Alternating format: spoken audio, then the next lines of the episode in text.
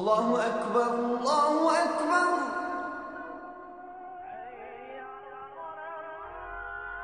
الله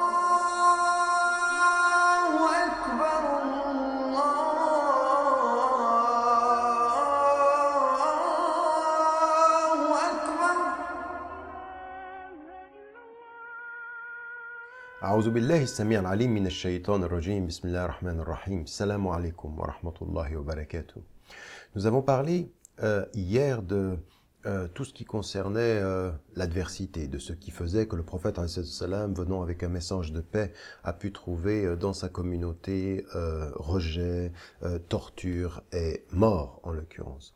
Bien entendu, ce qui découle de ceci est une autre notion dans notre voyage euh, à travers la vie du prophète salam pour pouvoir nous enrichir, dans notre vie.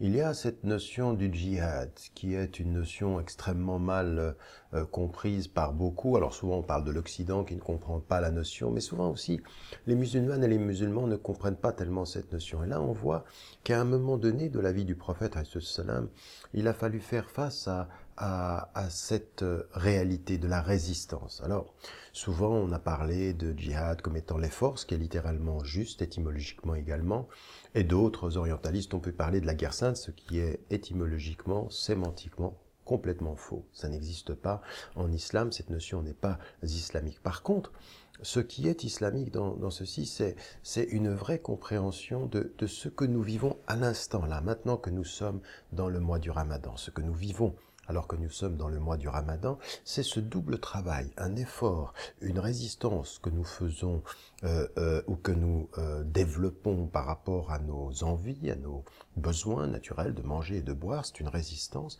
Et cette résistance à un besoin naturel est destinée à nous réformer sur le plan spirituel. Résistance au naturel, réforme spirituelle. C'est exactement le sens du djihad quand nous avons le prophète salam qui reçoit la, la, révélation et, qui lui dit La N'obéis pas à ceux qui nient Dieu et euh, résiste-leur au, moyen, avec son usage, le son ici renvoie au Coran, et donc résiste au moyen du Coran euh, euh, euh, de la plus belle des résistances. Cette notion que le Coran va être pour toi l'argument intellectuel. Donc la première occurrence dans le Coran du djihad est un, djihad intellect, intellectuel. La première occurrence euh, qu'il y a par rapport à nous, c'est dans la notion de tazkiyat naf, c'est ce djihad personnel, c'est cette euh, euh, dimension de la purification, euh, de, de, de, de, devenir meilleur. Et puis, la troisième occurrence, par la force des choses, quand il va y avoir une volonté de détruire, ben, il va falloir résister par les moyens euh, qui seront là. Mais il n'y a absolument pas de ce point de vue-là une idée de euh, de guerre sainte ou, ou de, de, quelque chose qui serait sanctifié. Euh, non, il y a euh, la nécessité, quand on vit avec les hommes, de savoir que de soi à soi, il faut se résister. Le premier être qui vous fait violence est vous-même. Le premier être qui résiste à la violence de votre être est vous-même également. C'est donc un travail intérieur de résistance à soi pour se réformer. C'est exactement le sens du ramadan. Le sens du ramadan, c'est une école de la résistance à son naturel pour développer les ressources de son potentiel spirituel. Ça, c'est l'islam.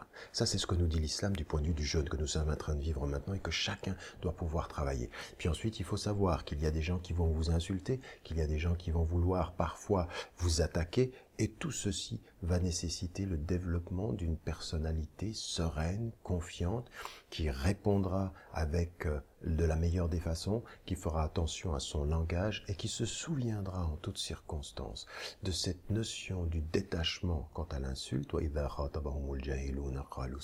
quand les ignorants les interpellent, ils disent paix, et de l'autre côté, quand il y a une nécessité de donner sa vie pour défendre la justice et défendre la dignité, il faut savoir être là aussi. Il y a aussi cette notion que des hommes nécessitent aussi parfois de savoir se sacrifier au de valeurs supérieures.